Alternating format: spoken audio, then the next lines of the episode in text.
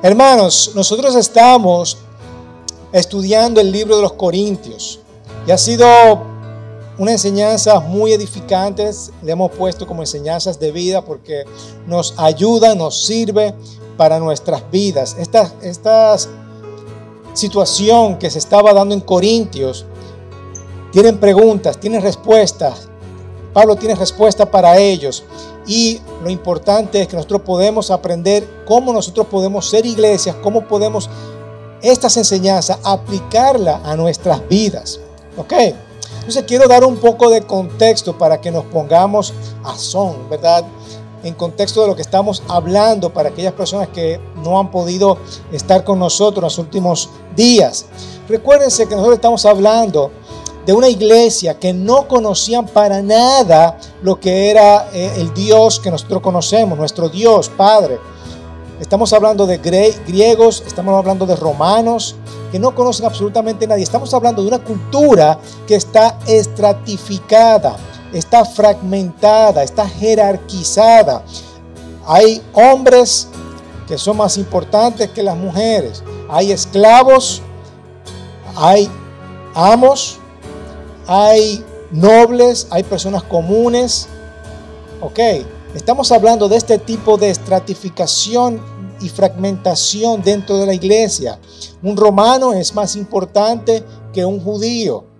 Y cuando se reúnen como iglesia, imagínense esta, esta estratificación, esta jerarquía, ustedes son un desastre, le dice Pablo. En vez de serle de ayuda, los perjudican. Es como, ¿se acuerdan del profesor Girafal diciendo ta, ta, ta, ta, ta? Están haciendo todo lo, lo que no deben de hacer. Y Pablo está muy incómodo con ello. Y Pablo le devuelve con estas preguntas. Y esto es lo que conocemos como la carta eh, de Primera de Corintios, en donde él, después de haber pasado un año y medio ahí, se va y le escribe esta carta contestándole estas preguntas. Así que vamos a dar un poquito de contexto de lo que vimos la, semana pasada. Estamos hablando en, este, en estos capítulos acerca del Espíritu Santo. ¿Ok?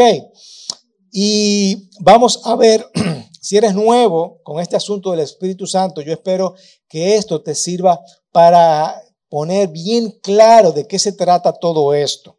Ese es mi objetivo. Y si ya tú eres un veterano, bueno, esto se puede servir como un resumen y un recordatorio de las buenas enseñanzas de vida que nos trae nuestro Señor Jesucristo. Así que, para repasar un poquito lo que vimos la semana pasada, recuérdense que esto está en la página de internet y en todas las plataformas donde tú puedes escucharlo, puedes verlo y puede alimentarte. Y es, es bueno que podamos tener esta herramienta como repaso. Ok. Así que, primero todo comenzó en el Génesis, ¿verdad? El Dios crea, voy a ir un poquito más rápido en el día de hoy porque ya se lo vimos la semana pasada. Dios crea, o la semana antepasada, ¿verdad? Dios crea al hombre y a la mujer, ¿de acuerdo? Y Él dice, óyeme, yo quiero que ustedes anden con mi espíritu, porque acuérdense que Dios Padre, el Espíritu Santo y Dios Hijo, conforme a su imagen, crearon al hombre y a la mujer. Ok, él dice, yo quiero que mi espíritu esté con ustedes. La humanidad y lo divino estén juntos en armonía, reflejando mi imagen delante de todo mi creación. Yo quiero que anden juntos. ¿Qué pasa? El hombre peca y se separa el espíritu del hombre.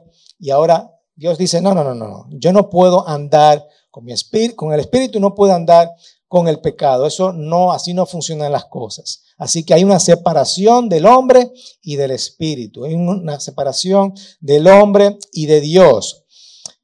Así que durante los años, ¿qué pasa? Que ese espíritu reposa en algunas personas durante circunstancias específicas. Dimos el ejemplo de Sansón, por ejemplo, ¿verdad?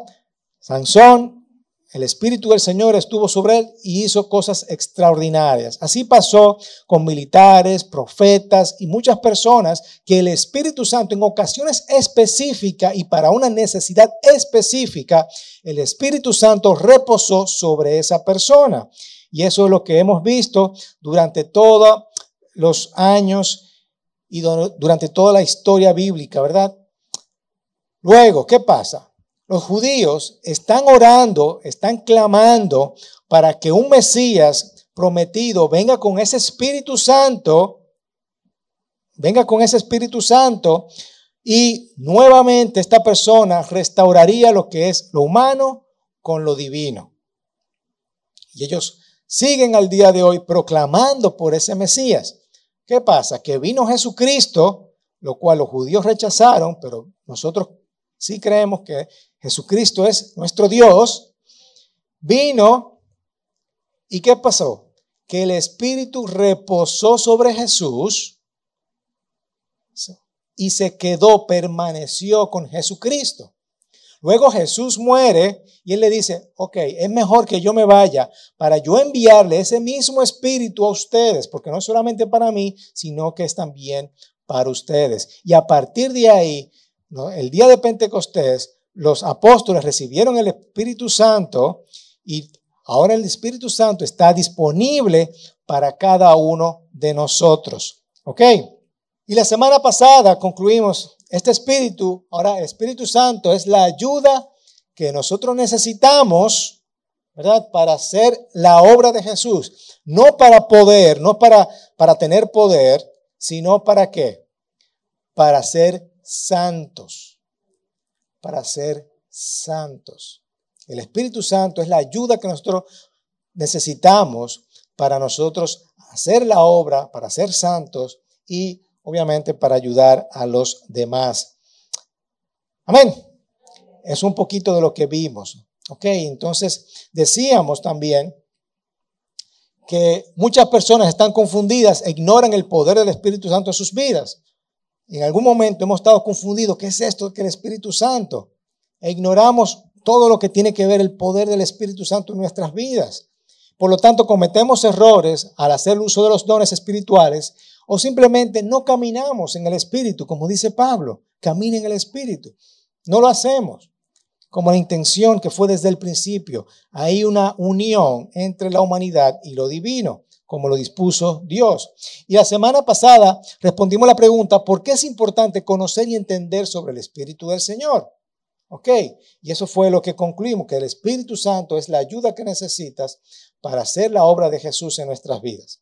Ahora bien, Añadimos a esto, muchas personas no tienen la actitud correcta y no representan correctamente el Espíritu Santo. Y es lo que le pasaba a la iglesia de Corintios.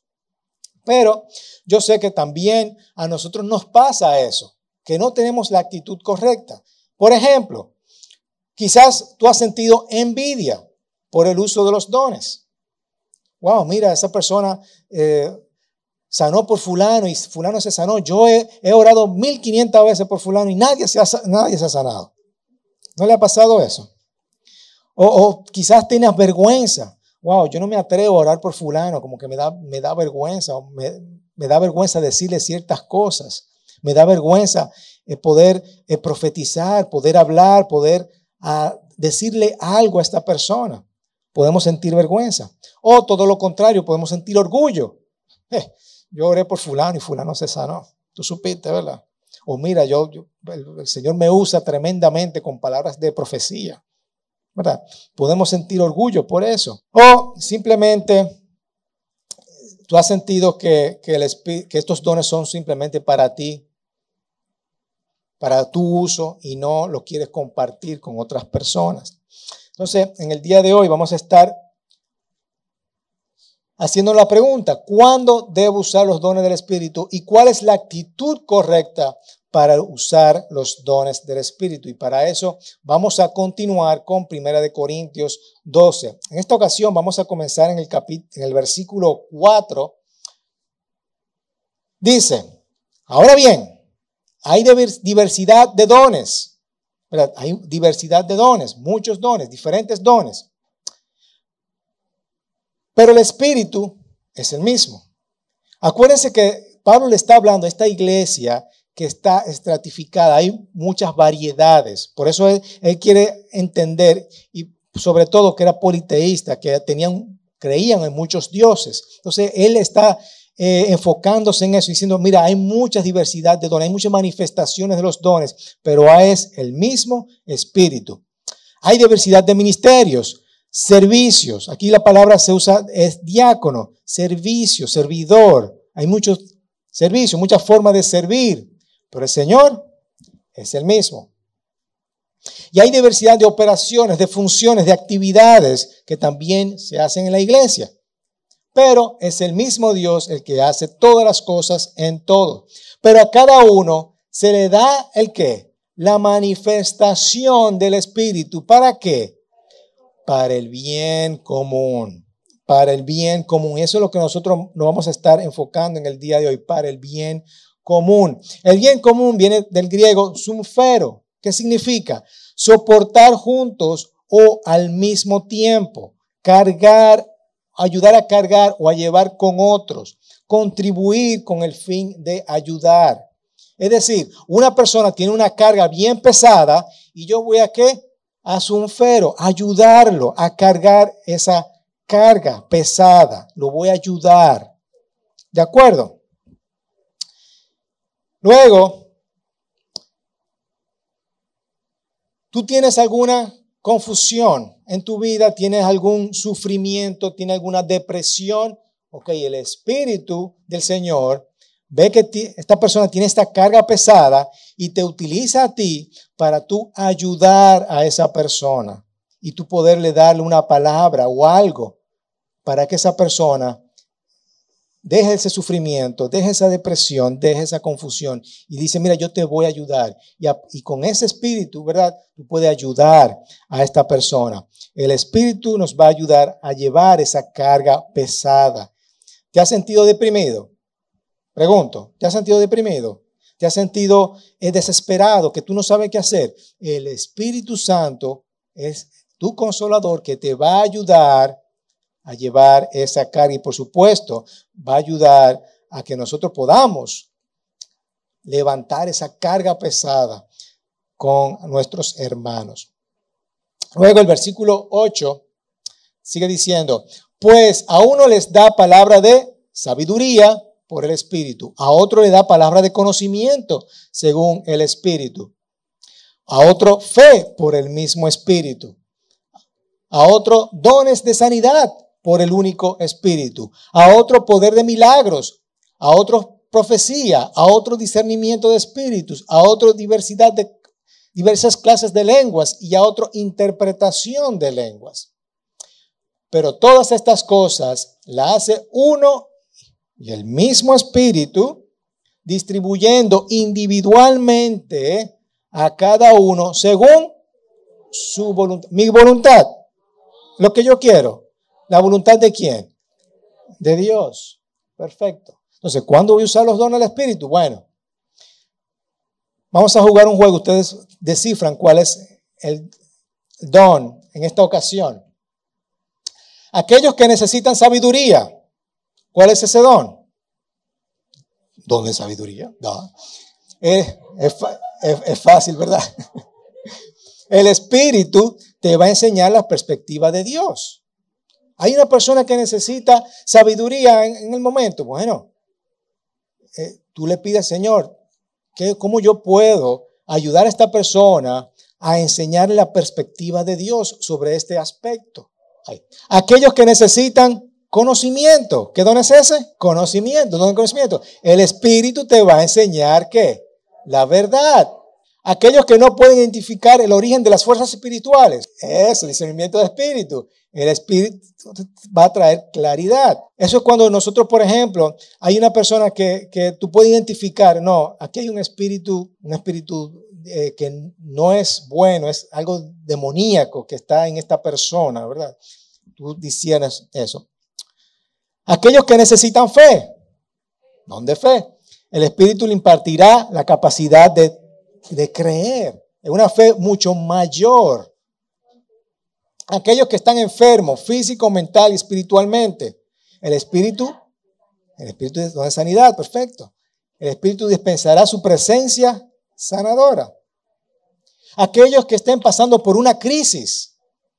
Uh, el espíritu te, dará la libertad y el empoderamiento más grande que la crisis. Donde milagros. ¿Ok? Aquellos que están desesperados y necesitan que Dios hable a sus vidas. El Espíritu proveerá edificación. ¿Eh? El Espíritu de profecía, perfecto. Aquellos que necesitan alabar y agradecer a Dios sin que sus propios pensamientos interfieran. El Espíritu dispondrá palabras y lenguas que nunca han aprendido. Discernimiento y el don de lenguas. Hay veces que nosotros estamos perturbados, que no sabemos cómo adorar al Señor. ¿Y qué podemos hacer? Vamos a orar en lenguas. Oramos en lengua ahí y tú comienzas a alabar y a glorificar a Dios en lengua. ¿Ok? Para eso son los dones del Espíritu. Y eso nos ayuda a qué? A levantar la carga pesada que nosotros tenemos, el sunfero. ¿De acuerdo? Usamos los dones del Espíritu en esos momentos. No sabemos cómo adorar al Señor, alabar al Señor. Usa tu don de lengua. Señor, dame el don de lengua para yo poder adorar, adorarte, alabarte. Necesitamos sanidad, Señor. Dame el espíritu de sanidad para yo poder orar por esta persona por sanidad. Necesito una palabra de conocimiento. Señor, ayúdame a entender qué es lo que está pasando aquí. Yo no sé si ustedes han recibido esos dones o, una persona eh, te ha comentado, mira, yo creo que lo que te pasa a ti es esto. Le di una palabra de conocimiento a otra persona sobre lo que me estaba pasando a mí. ¿Le ha pasado eso? Y me han dicho ahí la verdad tú debes de hacer esto. El Señor me dice que tú debes de hacer esto. Le dio un don de profecía. ¿Ok? Eso es lo O también el don de sabiduría. Mira, la forma correcta yo creo que de hacer estas cosas, yo creo que es de esta forma. Un don de sabiduría, ¿verdad? ¿De acuerdo? Ahí es cuando nosotros usamos los dones. Continúa el versículo 2 diciendo, porque así como el cuerpo es uno y tiene muchos miembros, pero todos los miembros del cuerpo, aunque son muchos, constituye un solo cuerpo. Así también es Cristo. Pues por un mismo espíritu todos fuimos bautizados en un solo cuerpo, ya sea judíos o griegos. Acuérdense que la, iglesia está estratificada, hay jerarquía. O son judíos o son griegos. Hay esclavos o libres, hay hombres o mujeres a todos nos dio a beber del mismo espíritu. Eso es, hermanos, que si hay una mujer dentro de la congregación, estoy hablando de la iglesia de Corintios, y como la mujer, Pablo decía, óyeme, la mujer te ser quieta y tranquilita, ¿verdad? Dice, no, no, no. Aquí, si la mujer tiene algo que decir a un hombre que vaya y le diga, mira, yo creo que el Señor me dice que tú ores por esto. Que un griego vaya, se acerque a donde un judío y le pueda decir, puedo orar por ti. Que un esclavo vaya donde el amo, amo, el Señor me dijo que yo puedo orar por ti. Eso es lo que Pablo está diciendo aquí. Somos un cuerpo, no debe de haber esa estratificación, no debe de haber esa jerarquía. En Cristo somos diferentes porque tenemos, somos parte de un solo cuerpo, la cabeza es Cristo y ustedes son el mismo cuerpo y tenemos el mismo espíritu. ¿De acuerdo? Así que no, que no hayan diferencias. Y Pablo utiliza este mismo pasaje en otras cartas. Esto es lo mismo, esta misma analogía la vemos en otras cartas. Y déjenme decirle que otros escritores utilizaban esta misma analogía otros escritores romanos, porque era muy, eh, era muy parecido a lo que estaba sucediendo con Roma. Por ejemplo, se utilizaba para difundir el poder de Roma. ¿Por qué? Porque ellos decían, la cabeza es el emperador. Esa es la cabeza. Y los hombros son los, el senado. Y el cuerpo ya son los plebeyos, son los otros. ¿verdad? Y Roma es el epicentro de todo y todo el cuerpo tiene que dirigirse a la cabeza que es el emperador. ¿Ok? Todos deben de ir al mismo lugar. Pero Pablo le da otro sentido. Pablo dice, la cabeza es Cristo. Cristo es la cabeza. ¿Y qué pasa con el resto del cuerpo? Todos son necesarios. Todos son importantes. Y eso es lo que comienza a decir. Aquí continúa con la analogía y comienza ya a dar ejemplo. Si el pie dijera, porque no soy mano, no soy parte del cuerpo. No, no por eso deja de ser parte del cuerpo, ¿cierto? Si el oído dijera, porque no soy ojo, no soy parte del cuerpo. No por eso deja de ser parte del cuerpo. Si todo el cuerpo fuera ojo, ¿qué sería del oído? No hubiera oído, no, no pudiéramos escuchar. Si todo fuera oído, ¿qué sería del olfato? ¿Tú te imaginas que yo fuera una oreja? Ahora bien, Dios ha colocado a cada uno de los miembros en el cuerpo según le agradó. A ti te hizo oreja, a ti te hizo pie, a ti te hizo hombro, a ti te hizo meñique. Sin embargo, hay muchos miembros, pero un solo cuerpo. Y el ojo no puede decirle a la mano, no te necesito. Ni tampoco la cabeza, los pies, no lo necesito. Tú te imaginas la mano derecha, pie derecho, pie izquierdo. ¿Para qué tú estás ahí, verdad? Es como sería lo ilógico, ¿verdad? Por, por el contrario, la verdad que los miembros del cuerpo que parecen ser los más débiles son los más necesitados. Pablo está utilizando esta analogía parecida para decirte a cada uno de nosotros, óyeme, ustedes son importantes. Cada uno son importantes dentro de este cuerpo. No hay ninguno que sea más importante que otro. Todos son importantes. Como le dije ahorita, el esclavo puede bendecir al amo. El judío puede bendecir al griego.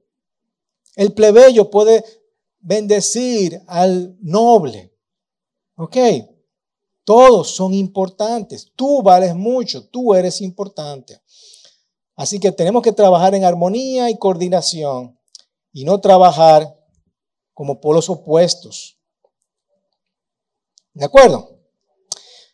Sigue diciendo, y las partes del cuerpo que estimamos menos honrosas, a estas las vestimos con más honra. Nuestras partes, ¿verdad? Así que la parte que consideramos más íntimas reciben un trato más honroso. ¿Y por qué? ¿Verdad? Ya que nuestras partes presentables no lo necesitan, pero así formó Dios al cuerpo, así que nos creó Dios, que las partes que menos honrosas necesitan, necesitan estaban cubiertos. Así lo hizo Dios. Dando a fin de que el cuerpo no haya división, sino que los miembros tengan el mismo cuidado unos con otros. ¿Ven? Cada parte del cuerpo tiene que dar cuidado del uno al otro. La mano sirve para bañarse, para bañar las otras partes del cuerpo, ¿cierto? Si no tuviera vista, mi cuerpo no pudiera caminar bien. Si no tengo manos, no puedo agarrar. Así que cada uno es importante. Si un miembro sufre, todos los miembros sufren con él. Y si un miembro es honrado, todos los miembros se regocijan con él. ¿Cierto? Cuando nosotros sufrimos aquí, cuando alguien, una persona sufre, nosotros también vamos a donde esa persona, ¿para qué? Para consolarla, porque cada uno sufrimos. Cuando alguien eh, recibimos buenas noticias, todos nos gozamos. Amén, porque somos un solo cuerpo. Así que Pablo sigue utilizando esta analogía del cuerpo y dice, ahora bien, ustedes son el cuerpo de Cristo y cada uno individualmente un miembro de él.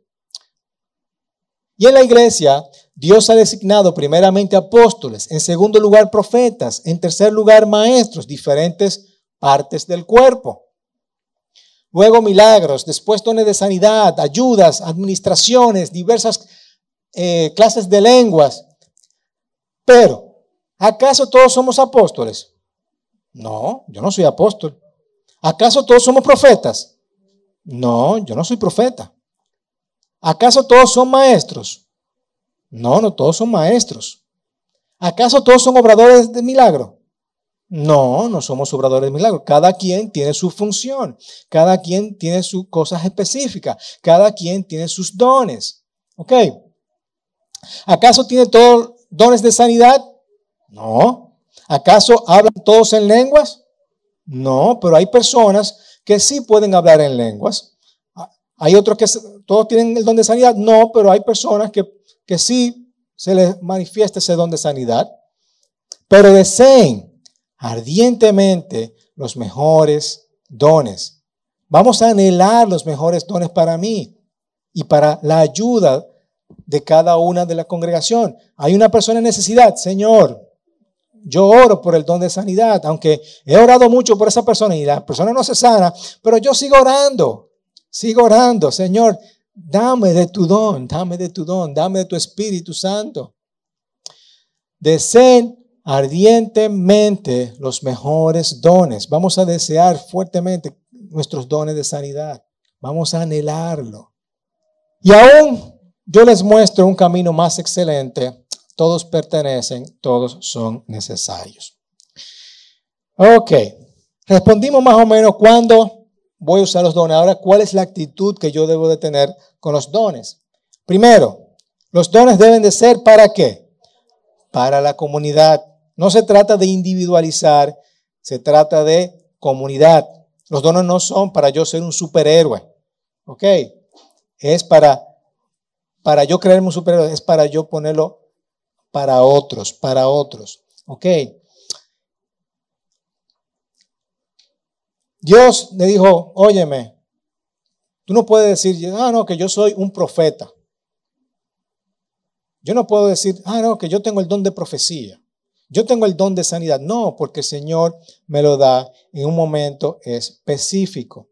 ¿Es para qué? Para ser ejemplo. Todos los dones están destinados a trabajar en conjunto para ser el cuerpo tangible de Jesús en nuestro mundo hoy, para que la iglesia pueda ver que nosotros somos una iglesia, una iglesia cristiana y pueda ver eh, la manifestación de Cristo Jesús aquí en la tierra. Cada vez que nosotros vemos milagros, podemos decir, óyeme, hay un Dios.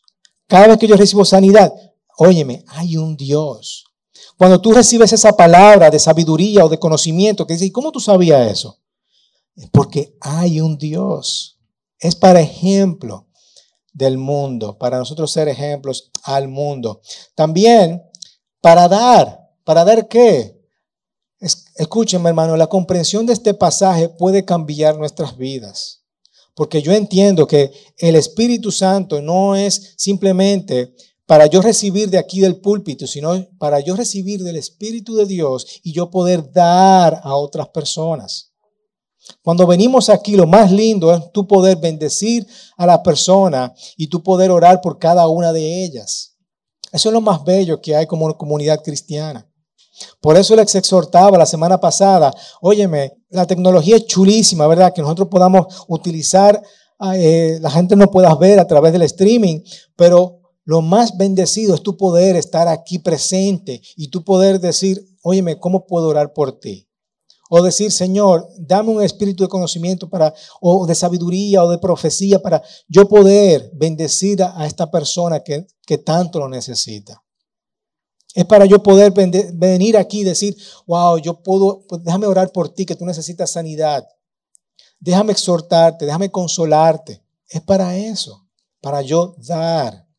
Y eso es una bendición tremenda, hermanos. Luego, también para ser valiente y mostrar el amor de Jesús. Aquí no debe de haber cabida para el orgullo, no debe de haber cabida para la vergüenza, porque somos una comunidad. Somos una comunidad. Recuérdate que es un regalo de Dios. Y así como ese regalo puede, viene, se puede ir. Porque tenemos que entender, un talento es con lo que tú naces, ¿verdad? Cada quien nacemos ya programado en nuestro cerebro ese talento, un talento para las artes, un talento para la, música, eh, para hacer ciertas cosas, para los números, etc. Es un talento. Ahora, el don es una manifestación de Dios que se te da o se te regala por la voluntad de Dios en el momento específico que tú lo necesitas. Y te da ese don en ese momento. Pero no es para yo tener vergüenza, no es para yo quedarme con ese don ahí tranquilito. No, es para qué? Para yo bendecir a otros, para yo poder ayudar a otros, para yo ser qué? Sunfero, para el bien común. ¿Cómo vamos a aplicar esto en esta mañana? Vamos a orar los unos por los otros. Así que al final vamos a, como siempre lo hacemos, juntarnos y en un momento, antes de tu orar, ¿cómo puedo orar por ti?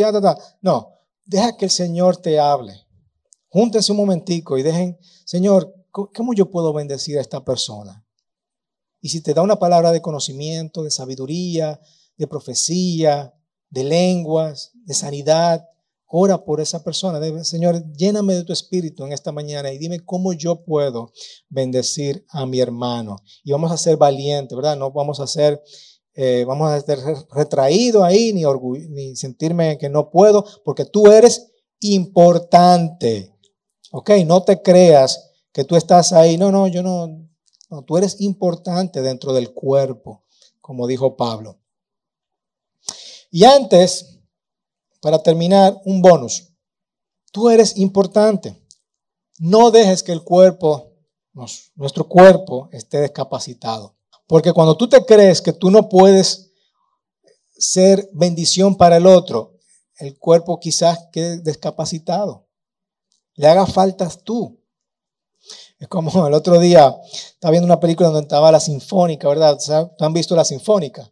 Que tienen muchos violines, tienen diferentes instrumentos. Y es interesante cuando el director está en sus buenas, ¿verdad? Y pasa la sinfónica, que dura bastante, ¿verdad? Una pieza musical dura unos cuantos minutos. Pero hay instrumentos que están ahí, Pero hay otros que tú ves una persona sentadita ahí. Y tú ven acá, ¿y cuándo va a tocar esa muchacha? Pero hay un momento que hace. Y ya, esa fue su parte. Y peor aún, tú ves un tipo al final que haga, ¿qué hace? y ya. Y al final hace